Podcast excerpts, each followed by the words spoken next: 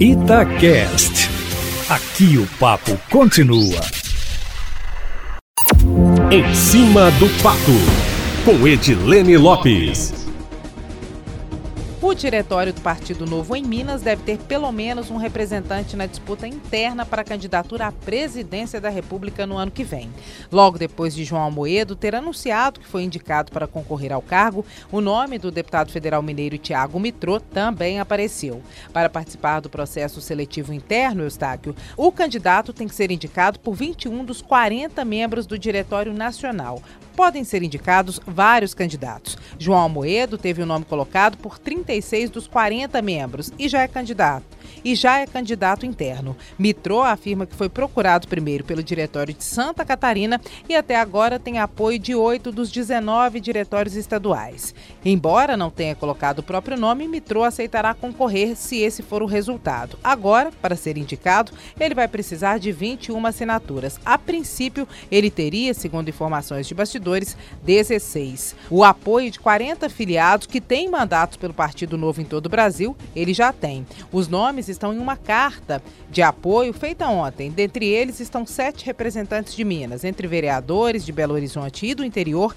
deputados federais e estaduais. O prazo para inscrições para aqueles que desejam candidatar-se à presidência da República pelo Partido Novo que são filiados, termina no dia 1 de outubro, Eustáquio Ramos pouco se fala abertamente sobre o assunto, mas há um racha entre o Novo Nacional e o Novo aqui em Minas.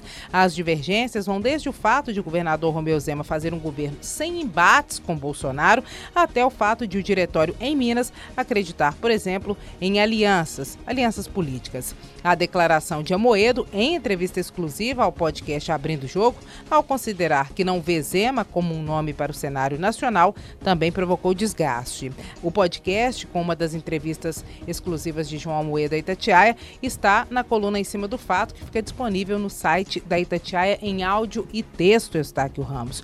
E mudando um pouquinho de assunto, de alhos para bugalhos, meu amigo. Na segunda-feira que vem, a Defensoria Pública do Estado de Minas Gerais vai promover uma reunião com representantes da Procuradoria-Geral do município de Belo Horizonte, com o Sindicato dos Trabalhadores em Educação da Rede Municipal e também com o Sindicato dos Professores do Estado. O objetivo é uma solução consensual para o planejamento da volta às aulas presenciais na rede municipal de ensino aqui em Belo Horizonte. Embora o prazo de 15 dias proposto em ação judicial pela Defensoria esteja correndo, a tentativa será fazer uma mediação. O Ministério Público foi convidado para esta reunião, Eustáquio Ramos, no entanto, não vai participar, conforme já tuitou o próprio Procurador-Geral da República, Jarba Soares Júnior. Isso porque o Ministério Público também tem uma ação correndo pedindo uma solução para a volta às aulas presenciais aqui na capital. Nos bastidores, Eustáquio, a informação é que alguns membros acreditam que participar possa ser algo inócuo, que não vai produzir nenhum efeito, já que as reuniões têm ocorrido e as providências não são tomadas, meu amigo.